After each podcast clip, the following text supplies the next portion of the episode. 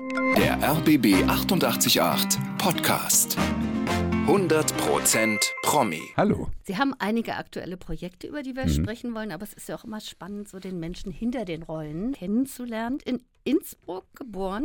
Das Der ist richtig. Vater ist Österreicher und die Mutter Deutsche. Sie haben in Berlin gelebt, in Mhm. Graz. Wo ist Ihre Heimat? Sie leben jetzt wieder in Berlin? Meine Heimat, ähm, ja, wenn es das gibt, äh, ist sie wahrscheinlich tatsächlich in Berlin. Ähm, das war, ich glaube immer, Heimat wird geprägt von, von bestimmten Eindrücken, die man in bestimmten Zeiten des Lebens ähm, bekommt. Und da ist sicherlich die Jugend oder die, die Kindheit eher sogar noch ähm, extrem wichtig. Also ich war hier von meinem, was war das, dritten bis zum neunten Lebensjahr. Äh, und das hat mich schon sehr geprägt. Also vor allem dann tatsächlich, es sind so dumme Sachen wie Lichtstimmungen oder, oder, oder Gerüche oder so ganz frühe Bilder, die sich eben tief einbrennen. Und ähm, dazu äh, ist es am ehesten in Berlin gekommen, muss ich sagen. Sie schreiben sich ja Heiko mit Mhm. Doppel-K. Äh, ist das die österreichische Version? Nein. ich glaube, in Österreich gibt es diesen Namen gar nicht. Das ist eine finnische Version. Mein Vater fand das schön. Ich glaube, er war Streckenarzt irgendwann wahrscheinlich 1960 bei den Olympischen Spielen in Innsbruck und ähm, hat einen finnischen Langläufer beobachtet, den er toll fand. Und er fand wahrscheinlich auch einfach den Namen toll und dann hat er sich auch noch durchgesetzt. Und wie fanden Sie das so als Kind, dass Sie immer ähm, buchstabieren mussten, weil Ihnen alle falsch geschrieben haben? Naja, b- äh, ich finde diesen Vornamen nicht besonders schön. Ich habe mich aber dran gewöhnt. Ich hatte ja auch genug Zeit. Zeit. Ich habe lange dafür gekämpft, dass man ihn richtig schreibt, aber das klappt jetzt auch. Also habe ich wenigstens einen kleinen Erfolg in meinem Leben hinter mir. Ihre Eltern beide Ärzte. Mhm. Wie und wann haben Sie die Schauspielerei für sich entdeckt? Ich habe die Schauspielerei entdeckt tatsächlich in der Schule. Also wir haben angefangen, da war ich, da bin ich gerade nach Graz gekommen. Also es muss gewesen sein, als ich zehn war, zehn oder elf. Hat ein sehr motivierter Deutschlehrer gedacht, er müsste mit uns Theater spielen, sondern das, was heute Theater AG heißt und darstellendes Spiel, gab es damals schlicht nicht, zumindest nicht in Österreich. Äh, Und Abitur hätte man darin auch nicht machen können. Schade Ähm, eigentlich. ja, das hätte, wäre mir wahrscheinlich ähm, zu Pass gekommen. Ich bin da reingegangen und wir haben als erstes den Sommernachtstraum gespielt. Und es war natürlich das Aufregendste überhaupt, dass man A, alle älteren äh, Schüler kennengelernt hat, zu denen man natürlich sonst nie Zugang hatte. Und B, dass Mädchen dabei waren, denn ich war auf einer, auf einer reinen Jungsschule. Ah ähm, ja, Ja, das steht nirgends. nee. Und es war natürlich unglaublich, ähm, dass dann da auch junge Damen mitspielten. Und das war schon erstmal äh, ein großer Grund, das zu machen. Und ich habe aber relativ schnell gemerkt, dass A, mir ähm, diese Texte und das sich im weitesten Sinne sich verlieren in fremden Geschichten, in, in fremden Figuren liegt und mir großen Spaß macht. Und auf der, auf der anderen Seite oder im zweiten Schritt habe ich schon während dieser ersten ähm, Produktion entdeckt, dass das etwas ist, was nur zusammengeht. Also wir haben tatsächlich so eine Art von Ensemblespiel da gehabt. Natürlich, weil wir alle nichts konnten, auch der Lehrer nicht. Also irgendwie musste man sich helfen und es war das, dieses Zusammenspielen, dieses Zusammenentwickeln, dieses Zusammen sich Dinge einfallen lassen und ausprobieren. Das war eigentlich das, was mich dann nie wieder losgelassen hat. War das tatsächlich dann auch schon der Moment, wo Sie wussten, das will ich beruflich machen? Naja, wenn man zehn ist, dann weiß man irre viel und nix. Also äh, ich habe behauptet dann, ich würde das machen und dann gab es viele Leute, die gesagt haben, ja, ja, das wächst sich aus und das war vielleicht gar nicht so gut, weil dann bin ich dickköpfig geworden und dann habe ich es gemacht. Sie haben ja viele, also Talente im Grunde genommen gehabt. Sie haben, oder ob es ein Talent war, weiß ich nicht, aber zumindest haben Sie es gemacht. Klavier gespielt und Ja. Cello. Ja, richtig. Äh, Das habe ich äh, tatsächlich wahrscheinlich am Anfang sogar talentiert gemacht. Es gibt Menschen, die behaupten, ich sei musikalisch. Ähm, Das weiß ich nicht. Ich mache es jetzt tatsächlich auch zu lange schon nicht mehr so regelmäßig, dass, dass man ähm, da, dass ich dann noch weiterkommen würde. Habe das aber sehr gerne gemacht. Und, äh, Also gerade, ich habe mit Klavier angefangen und ich habe auch angefangen, als ich sehr, sehr jung war, weil ich weiß nicht mehr warum. Irgendwo habe ich ähm, was gesehen in einem Film oder gehört und fand, das müsste ich jetzt auch spielen. Es stand bei uns zu Hause ein Klavier, weil meine Mutter Klavier spielte. Dann habe ich das angefangen, dann habe ich Unterricht gekriegt und ähm, ich weiß noch, dass die Lehrerin am Anfang zumindest äh, der Meinung war, ich sei begabt. Auch das wächst sich ja mit der Zeit aus. Aber das sind ja beides tatsächlich auch äh, Instrumente, bei denen man üben muss. Anders als bei der Gitarre, da kann man sich immer noch so ein bisschen retten. Och, aber ja, üben muss man äh, bei der Gitarre schon auch, das ist richtig. Nein, äh, also vor allem das Klavier ist natürlich was, was, ja. was ähm, extrem komplex ist, weil es ja letztendlich mit jedem Finger eine andere Bewegung ist. Also das ist ähm, beim Cello ein bisschen anders. Das habe ich tatsächlich auch als Zweitinstrument dann irgendwann dazu genommen, weil es mich, äh, weil ich es ein sehr, sehr schönes Instrument finde und weil es sicherlich gut ist, wenn man zu einem Tasteninstrument dann noch ein Seiteninstrument spielt oder ein Blasinstrument oder sowas. Ich habe auch manchmal freiwillig geübt.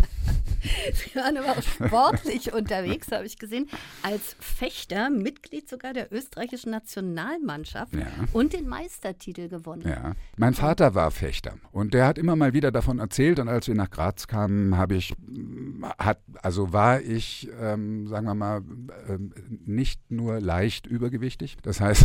Kann man sich heute gar nicht mehr vorstellen. Nein, aber äh, also wie das so ist in der Pubertät. Also hm. dann wächst man mal zwei Jahre nicht oder anderthalb Jahre nicht und ähm, schon geht es alles in die Breite. Hm. Und dann ähm, war man allgemein der Meinung, ich sollte doch mich mit Sport beschäftigen. Und dann hab, bin ich erst geschwommen eine Zeit lang, was mir im Übrigen auch tatsächlich Spaß gemacht hat. Und mein Vater erzählte aber eben immer vom Fechten. Ähm, und dann habe ich mir das mal angeguckt und fand das super spannend. Das ist ja was, was wirklich niemand kennt. Ja, richtig. Das also ist ja meine, so eine Sportart, die. Man würde jetzt sagen, vielleicht Fußball. Ja, oder so das, das, das, das, ne? das Naheliegendste. Aber es war eben tatsächlich über die Erzählung meines Vaters bin ich dazu gekommen und dann hat es mir auch ganz gut gefallen, erstmal, dass es eben etwas ist, was nicht jeder kennt. Also mhm. man hat ja auch da dann sofort ein Gesprächsthema.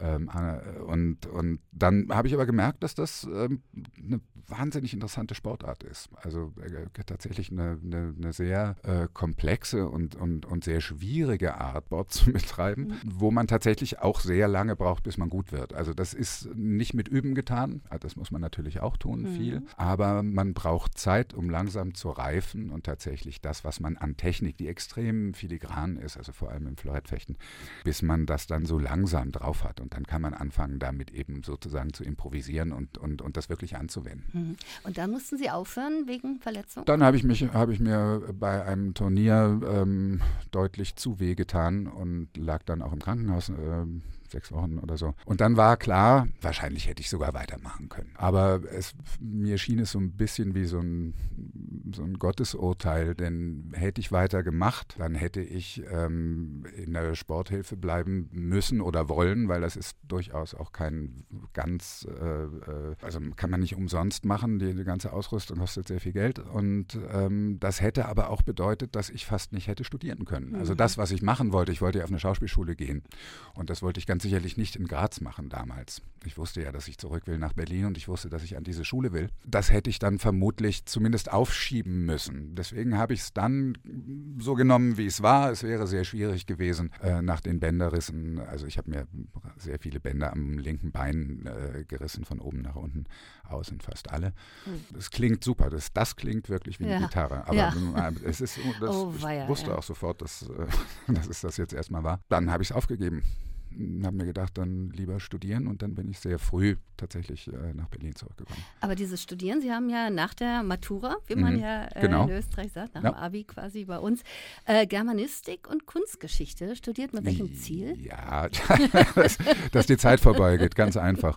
Also nein, äh, das sind zwei Fächer, die mich tatsächlich interessieren, aber es war nie, ähm, es war nie gedacht, dass ich da einen Abschluss mache oder das länger mache, als bis die Aufnahmeprüfung ist. Also ich habe das, meine Eltern haben gesagt, also wenn du jetzt schon rumhängst, dann schreib dich ein und mach was. Das habe ich dann getan ähm, und habe mich währenddessen aber auf die, auf die ähm, Aufnahmeprüfung vorbereitet. Und zwar hier in Berlin an genau. der HDK, was so ja jetzt es. die UDK Richtig. ist. Erstens war da tatsächlich Berlin, weil Berlin eben immer in mir wohnte und ich mir dachte, ich möchte da zurück. Das ist auch, ich meine, ich bin mit neun oder mit zehn von hier nach Graz gekommen ja. und Graz war wirklich, ich möchte jetzt keinem Grazer zu nahe treten, aber einfach eine kleine, ja, eine, eine kleine Stadt und es war auch eine Stadt, die damals noch tatsächlich sehr, sehr weit hinterher war. Ich wollte da, raus. Ich wäre sonst wohin gegangen, nur um rauszukommen. Natürlich war mir Berlin am, am liebsten und dann habe ich mich so ein bisschen umgehört und das ist wahnsinnig äh, hochmütig gewesen von mir, aber ich habe nie drüber nachgedacht, äh, auch nur an zwei Schulen eine Aufnahmeprüfung zu machen machen, weil ich mir dachte, also wenn du das kannst, dann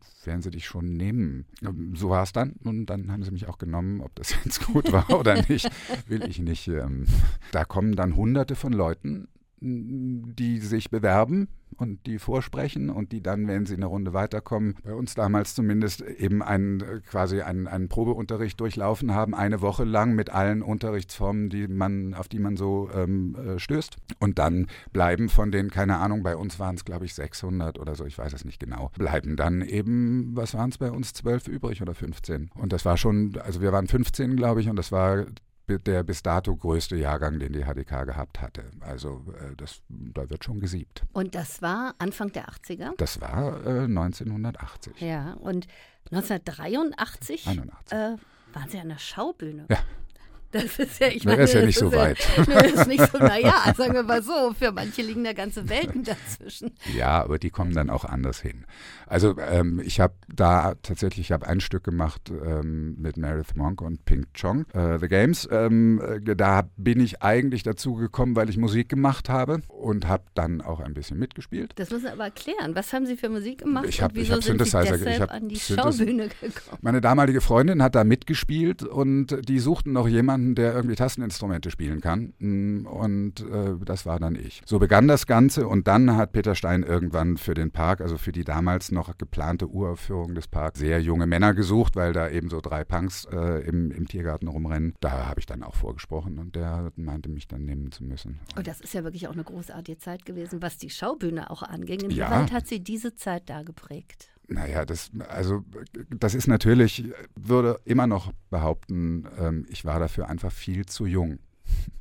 weil ich plötzlich, also nun an der Schauspielschule ähm, ausgebildet werdend, mit all den Namen auf der Bühne stand, mit all den Helden und Heldinnen auf der Bühne stand, äh, die ich sonst ja wirklich einfach nur ähm, bewundert habe. Und das kann einen ziemlich hemmen, hat es bei mir auch getan. Letztendlich war es nicht schlimm, dass ich bald wieder weg war. Mhm. Wie also haben die sich Ihnen gegenüber so verhalten? Ach, wie man sich jungen Menschen gegenüber so verhält. Ja, also man, ja, ja, es gab auch da so eine und ja, solche. Also okay. mit, den, ähm, mit den Sohnen habe ich auch immer noch Kontakt.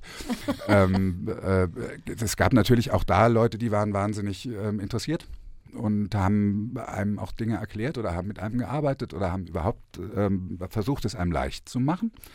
Das war an der Schaubühne damals nicht immer üblich. Äh, und es gab natürlich auch welche, die haben sich gar nicht weiter um uns gekümmert. Also, weil ich meine, da hängen dann, keine Ahnung, 21-Jährige rum, die, die was ganz anderes denken als die Herrschaften, die da wirklich arriviert waren damals. Dann ging es auch irgendwann ziemlich schnell ans Thalia-Theater ja. in Hamburg. Ja, das ging, das ging schnell. Ähm, das war dann, da war ein naja, letztendlich war ein halbes Jahr dazwischen, da war ich in Karlsruhe. Da habe ich mich nicht wohl gefühlt und ich hatte vorher schon ähm, Kontakt zu, zu Jürgen Flimm und ähm, aus dem Kontakt wollte aber nicht so richtig was werden. Der stellte eben gerade die Mannschaft für Hamburg zusammen, der kam ja damals aus Köln. Mhm. Und ich war zu ungeduldig oder wollte nicht warten, bis er dann irgendwann mal im April oder Mai sagt, aber das wird nichts, ich nehme doch jemand anders. Ähm, denn dann wird es schwierig, zum, zum Herbst ein Engagement zu finden. Ne? Dann muss man nehmen, was übrig bleibt. Mhm sozusagen. Und dann waren da nette Menschen aus Karlsruhe, die dringend wollten, dass ich komme. Und dann habe ich gesagt, na, okay, ich komme. Das stellte sich dann aber nicht so wahnsinnig schön raus, wie ich mir das vorgestellt hatte. Äh, und dann habe ich Jürgen wieder getroffen in Hamburg. Dann trifft man sich ja vermeintlich zufällig, weil man irgendwo rumsteht. Ähm, und wir sind nochmal ins Gespräch gekommen. Dann ging das relativ schnell. Dann äh, stellte sich raus, dass er tatsächlich noch jemanden sucht. Und dann hat er mich engagiert.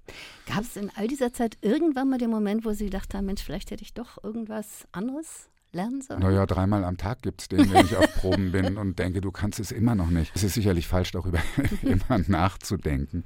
Nein, äh, ich finde diesen Beruf, ähm, und zwar unter der, unter der deutlichen Einschränkung, wenn man ihn ausüben darf, tatsächlich einen sehr, sehr schönen Beruf. Es ist ein wahnsinnig, wahnsinnig anstrengender Beruf, aber er ist auch sehr befriedigend, äh, solange man ihn machen darf. Und das große Problem, das auch, was sehr vielen Menschen, glaube ich, an Schauspielschulen nicht gesagt wird, wenn sie diesen Beruf studieren, ist, dass es eben immer ein Beruf in Abhängigkeit bleibt und man letztendlich nie sein eigener Herr wird, was man ja dann, weiß ich nicht, mit 18 denkt man da wahrscheinlich jetzt nicht so groß drüber nach. Es ist aber vielleicht auch gut, dass man da nicht so. Ja, natürlich, natürlich ist das gut. Ja, das, ja, aber, ja. aber ich würde das, werde nicht unterrichten, weil ich das nicht kann, aber würde ich, oder wenn ich mit jungen Menschen spreche, die das wollen, das tue ich schon manchmal, dann versuche ich das immer auch zu erzählen und zu sagen, äh, es ist so lange schön, wie du darfst. Denn ein Schauspieler, der nicht spielen darf, ist auch kein Schauspieler. Das Schauspieler sein ist jetzt nicht was, was man überall anwenden kann. Also, weiß ich nicht, wenn ich, wenn ich Arzt bin, dann bin ich Arzt und selbst wenn ich gerade nicht arbeite, werde ich nicht alles vergessen haben und kann bei einem Autounfall sofort helfen.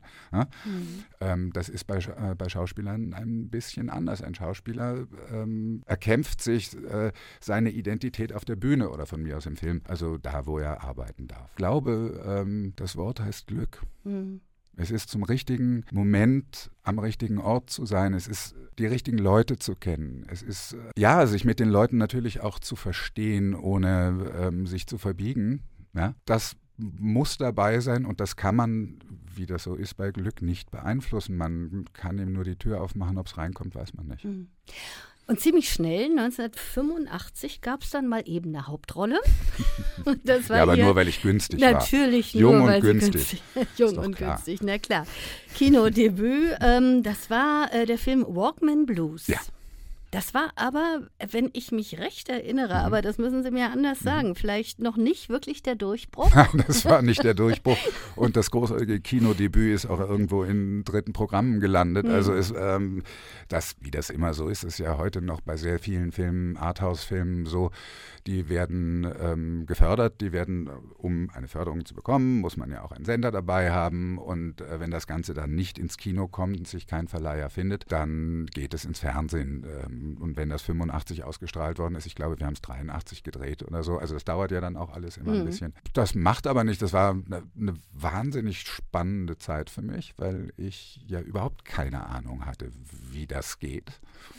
Äh, ich habe da einen meiner besten Freunde kennengelernt, der damals Kameraassistent war und mir dann freundlicherweise, weil er sehr viel weiß, immer noch viel erklärt hat, viel beigebracht hat, auch also wie so filmspezifisches Denken ist, wie man damit umgeht, wie man mit den Arbeitsanforderungen umgeht, die ja ganz andere sind als auf der Bühne, wovon ich auch noch nicht so viel Ahnung hatte, aber doch schon ein bisschen mehr als eben von der Kamera. Und dann, ja, war das einfach wahnsinnig spannend. Ich meine, das sind so Sachen, neue Sachen, wenn man die macht, dann, dann ähm, das kann einen schon beschäftigen. Und dann 1995, also quasi ja, zehn Jahre, zehn Jahre später, später ja. ja. wieder eine große Hauptrolle im ZDF in der Vorabendserie Der Mond scheint auch für Untermieter. Genau. Und würden Sie das dann als Ihren Durchbruch? Ach ja, so, so Durchbruch ist, ist ja immer so, ich, ich kann das nicht sagen, ich denke auch nicht so. Also, Aber ähm, man merkt es vielleicht, wenn man dann auf einmal auf der Straße erkannt wird von hier auf. Hier. Ja, wobei das eben, klar, das passiert mit einer Serie immer weil die Menschen, glaube ich, denken, dass man ihnen gehört.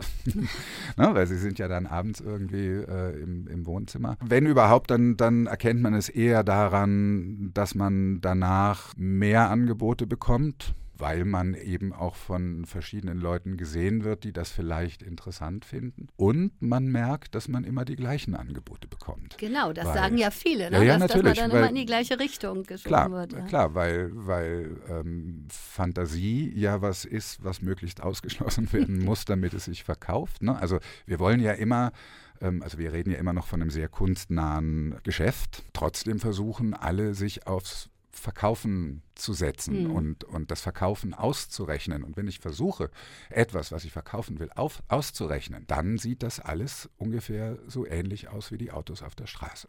Und dennoch haben Sie ja ganz, ganz viele unterschiedliche Rollen dann danach gespielt. Wie haben Sie sich davon befreit? Also von diesem einen Image haben Sie dann auch mal abgesagt, haben gesagt, nö, ja, das ja. mache ich nicht? Ja, nur, nur so geht das. Und ähm, das ist jetzt auch, ne, das klingt immer so toll, mhm. ist aber überhaupt nicht so toll, weil es ganz viele Leute gibt bis heute, die ähm, sozusagen die eine Ecke im Kopf haben oder sagen, wir wissen ja gar nicht, äh, wie wir dich besetzen sollen, weil wir wissen gar nicht, was du bist. ja? Wo ich dann immer denke, naja, also primär bin ich Schauspieler und ähm, wenn man ordentlich mit mir arbeitet, dann werde ich schon so hinkriegen, dass du mir glaubst, dass ich das bin. Hm. Also das habe ich bis jetzt gemacht, 40 ne, Berufsjahre sind ja auch nicht wenig, wird man das schon irgendwie schaffen. Aber wie gesagt, das ist eben die Fantasie, die man ungerne bemüht, weil sie auch äh, das Risiko birgt, dass es nicht klappt. Was muss denn so eine Rolle haben, dass sie sie packt? Es ist letztendlich ein Zusammenspiel sehr, sehr vieler Dinge wenn es nur um die Rolle geht, würde ich sagen, es muss natürlich ein dreidimensionaler Mensch sein, es muss ein Mensch mit Widersprüchen sein, es muss dann ein Konflikt sein, in den dieser Mensch gerät, der mich auch inhaltlich interessiert. Und wenn es dann auch noch gut geschrieben ist, schadet es nichts. Apropos gut geschrieben, Sie sind ja nicht in Anführungsstrichen nur Schauspieler, Sie schreiben ja auch, Sie ja. sprechen viele Hörbücher, aber schreiben ja. eben auch. Mhm. Sind Sie jemand, der so, sagen wir mal, sich abkapselt von der Welt und dann äh, kontinuierlich schreibt oder sammeln Sie die Eindrücke und irgendwann ist es dann soweit? Kommt ein bisschen darauf an, was ich schreibe. Mhm. Also wenn ich ähm, an Drehbüchern arbeite, dann kann ich das tatsächlich, deswegen habe ich das mal angefangen, auch während des Drehens oder, oder in Produktionszeiten ähm, mitlaufen lassen, weil das ein sehr technisches Schreiben ist. Da geht es eigentlich, das ist ja mehr sowas wie, wie eine Gebrauchsanleitung zum Verfertigen eines Films. Es ist schon kreativ, aber die Ausdrucksart ist eine ganz andere. Es geht nicht darum, dass das wie Belletristik zum Beispiel schön klingt hm. oder dass man besonders tief mit einem Satz besonders tief dringt, der dann aber auch wirklich Wort für Wort so stimmt, wie man ihn haben will. Das ist alles vollkommen egal. Das ist, ein, äh, ist eine Vorlage, die eben eine möglichst gute Geschichte und möglichst gute Figuren äh, beinhalten soll äh, und ganz viele Menschen ähm, berühren soll. Ja? Mhm. Das, äh, das ist also ist ein ganz großer Unterschied zu dem in Anführungsstrichen literarischen Schreiben. Wenn ich das tue, was ich ähm, immer häufiger tue, dann kann ich das tatsächlich nur mit einer großen Ruhe und auch gerne alleine. Mhm. Also ich kenne einige, die Bücher schreiben, die du dann wirklich monatelang überhaupt ja. nicht ansprechen darfst, die du nicht siehst, die sich wirklich so vergraben, äh, naja, dass alles ja andere komplett ausgeblendet. Das ist ja auch eine große Arbeit. Also ich meine, ja. man, man startet auf, auf einer Reise, von der man definitiv nicht wissen darf, wo sie hinführt. Wenn man das weiß und das aufschreibt, dann wird es sehr langweilig. Das gibt es auch, aber das sind dann halt äh, sozusagen die Malen nach Zahlen Bücher. Wenn man anfängt, eine Geschichte zu schreiben und man hat sozusagen die Idee, wohin es führen müsste und man muss sich offen halten für alles, was an Einflüssen unterwegs reinkommt um das zu verarbeiten und sich vielleicht wo ganz anders hinführen zu lassen, dann ist das verdammt anstrengend. Und dann muss man sich auch sozusagen von, von sehr vielen normalen Einflüssen zurückziehen. Also wenn, wenn ich schreibe, dann ist es so, dass ich ganz oft, also ich kann nicht mal lesen. Ich gucke auch dann nicht fern oder gehe ins Kino, ich gehe auch nicht ins Theater, weil, mir, weil das alles Einflüsse wären, die, die, die mir in die Quere kommen mhm. könnten. Ja? Äh, sondern dann bin ich tatsächlich fokussiert auf das, was ich mache. Ähm, das geht auch immer so schubweise. Also jetzt nicht so, dass das drei Jahre lang ich irgendwie als Einsiedler mich irgendwo ähm, einbuddle. Wäre so. auch das, schwierig mit der Familie. Ja, eben, das, das, geht ja alles gar nicht. Aber es gibt natürlich schon immer wieder ähm, Phasen, wo ich dann auch sage, okay, jetzt die, keine Ahnung, die nächsten acht Wochen oder so, muss ich, und, also müssen heißt natürlich, muss man nichts, aber ähm, will ich äh, einen bestimmten Punkt erreichen, will ich etwas Bestimmtes äh, machen und dann, dann äh, darf ich das zum Glück. Was ist das Schwierigste? Der erste oder der letzte Satz? Äh, der letzte. Der erste ist nicht schwierig. Der erste ist ja nur ein guter Satz. Davon gibt es ganz viele. Das ist interessant, weil viele sagen der erste ja, Satz. Ja, das ist aber Quatsch.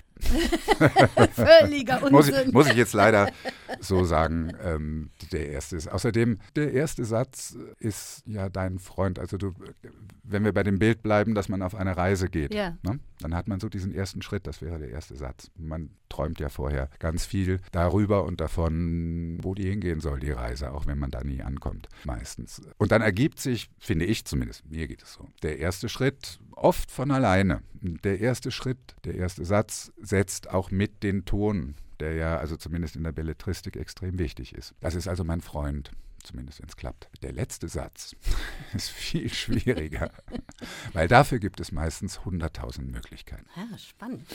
2021 haben Sie ein Buch geschrieben, das ist so ein Briefwechsel, ja. I Get a Bird, ja. mit Anne von Kanal. Mhm. Ich war mit, mit Anne sehr gut befreundet und die hatte irgendwann die Idee äh, dazu und sagte, ich würde so wahnsinnig gerne einen Briefwechsel schreiben. Und dann sage ich, ja, dann mach doch, du bist Schriftstellerin, was, was, was erzählst du mir das? Und das heißt, nein, ich will den ja nicht alleine schreiben schreiben. Ich will den mit jemand anderem zusammenschreiben, also dass der zurückschreibt oder die. Mhm. Haben wir so rumüberlegt, wie das gehen könnte und ähm, sie sagte immer, ich finde keinen und das will niemand und das ist, ne? Dann habe ich gesagt, na gut, dann mache ich das halt. Mach Komm, lass, halt. lass das uns machen. Ich fand es eine tolle Idee, denn ja. die Idee war, äh, dass man tatsächlich nichts abspricht, dass man noch nicht mal weiß, wer der andere ist, sondern wir haben wirklich eine Münze geworfen, gesagt, wer fängt an und das war ich in dem Fall. Dann habe ich den ersten Brief geschrieben und ich wusste nicht, an wen ich den schreibe. Das heißt, ich musste mir schon mal überlegen, wie kann das denn sein, dass man heutzutage einen Brief an jemanden schreibt? Das ist ja eh schon schwierig, ja. weil alle schreiben E-Mails. Ja.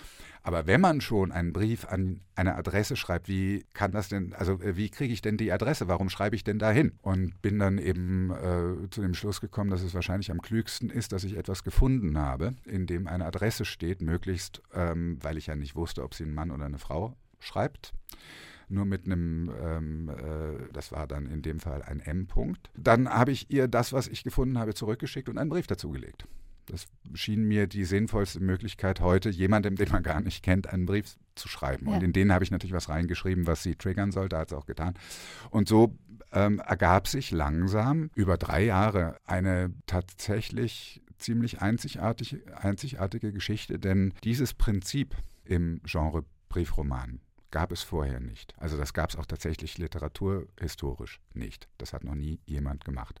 Und es hat ganz, ganz große Vorteile. Man kann das jetzt nicht äh, ewig perpetuieren und weitermachen und man kann es auch nicht wiederholen. Aber es ist der große Vorteil, dass tatsächlich das Leben mitschreibt weil man sich eben gar nichts vornehmen kann. Man weiß ja nie, wie der andere. Also alleine bis ich rausgefunden habe, wer das jetzt ist, der mir da zurückschreibt, ähm, bin ich schon so weit weg von allem, was ich mir vornehmen könnte, um das irgendwo hinzuführen, die ganze Geschichte, dass man es am besten gleich lässt und dann wird etwas extrem, ähm, glaube ich, Überraschendes und auch extrem Berührendes daraus, weil man dann irgendwann anfängt, mit diesen zwei Figuren zu leben, ohne zu wissen, wo sie hingehen. Und äh, das öffnet eben auch wieder die Tür jeglicher Art von Zufall, aber auch, also Willkür ist wenig dabei dann. Hm. Ne, man kann das, man, man, kann nicht irgendwo in der Mitte sagen, so, jetzt haben wir die beiden Figuren, jetzt müssen wir die irgendwie zusammen ins Kino führen oder so ein Quatsch. Ja.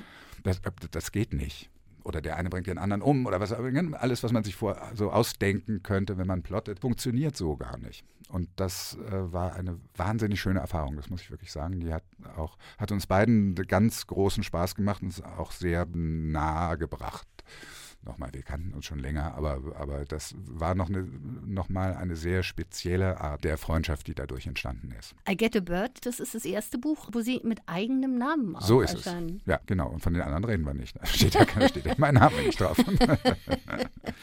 so, und damit sind wir auch schon bei Ihren ganz aktuellen Projekten. Mhm. Gerade angelaufen, die zweite Staffel der ZDF Dramedy. Dramedy ist auch ein ganz neuer Super Ausdruck, Name. Ne? Kann ich mir nicht merken, weiß ich nicht.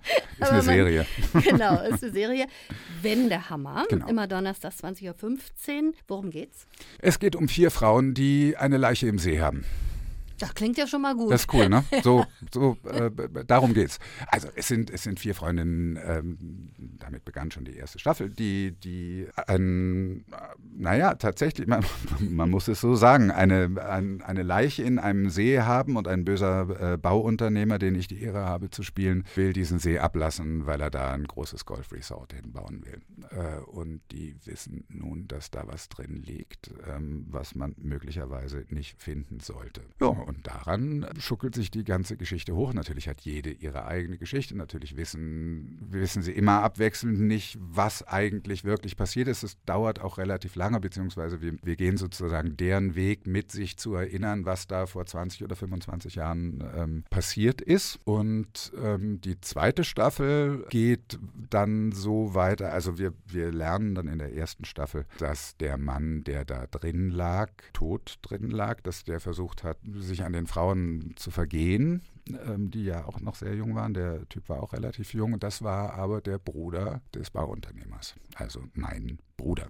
Und in der zweiten Staffel geht es dann darum, dass das zwar noch nicht, also das weiß noch niemand, das weiß sozusagen nur der Zuschauer, mhm. und dass jetzt plötzlich mein toter Bruder, von dem wir wissen, dass er tot ist, dass der dann auftaucht. Ähm, und damit natürlich äh, das ganze Geflecht äh, wieder ähm, ins Wanken bringt, weil die Frauen wieder kämpfen müssen, entweder rauszufinden, ist der überhaupt der, der er sagt, oder ähm, hat er, ist es vielleicht nur ein Aufschneider oder hat er irgendwas, ist es, ne, äh, hat er irgendwas im Hinterkopf? Mhm. Genau, so darum geht es. Immer donnerstags, 20.15 mhm. Uhr und ab dem 1. September auch wieder eine Rolle. Und Wheel of Time ähm, auf Amazon Prime. Mhm. Worum geht's da? Das kann ich Ihnen beim besten Willen nicht sagen. Okay, dann lassen wir das so Nein, es ist, ähm, also ich kann Ihnen sagen, dass es, äh, dass es eine riesige Serie ist, ähm, die sich daran versucht, das äh, Gesamtwerk eines, eines äh, amerikanischen Fantasy-Autors zu verfilmen, das nämlich Wheel of Time heißt. Das sind aber, glaube ich, im Deutschen schlappe 37 Bücher oder sowas. Ist es richtig Ja, irgendwie viel. ist es richtig viel, ja. Und wie das bei Fantasy so ist, ähm, ist es alles sehr verrätselt und sehr einfach gleichzeitig. Deswegen habe ich gesagt, ich kann es Ihnen. Sehr also ich kann Ihnen sagen, dass es darum geht, dass das Gute gegen das Böse gewinnt. So ist es ja bei Fantasy, glaube ich, immer. Und Ihre Rolle? Ähm, meine Rolle ist äh, die eines, wenn man so will, Privatsoldaten, der eine der weisen Frauen, also das Besondere daran ist, dass das Gute in dem Fall von Frauen bewacht wird und von Frauen auch verteidigt wird. Und diese Frauen, das sind die Aes Sedai, so heißen die da, äh, da gibt es eine weise, ähm, tatsächlich sehr, sehr kluge Frau, die in der zweiten, zweiten Staffel eingeführt wird. Und deren Privatsoldat bin ich. Und zwar muss der Privatsoldat, glaube ich, seit 400 Jahren alles machen, was man so ähm, für eine Herrin äh, machen muss. Also vom Spaghetti kochen bis zu, ich weiß nicht was. Aber er äh, verteidigt sie auch wirklich. Das alles zu sehen ab dem 1. September auf Amazon Prime. Was steht jetzt noch an in der zweiten Hälfte des Jahres? Äh, mal, mal gucken. Als nächstes, da freue ich mich sehr drauf, komme ich wieder hierher und mache einen Ohrenbär.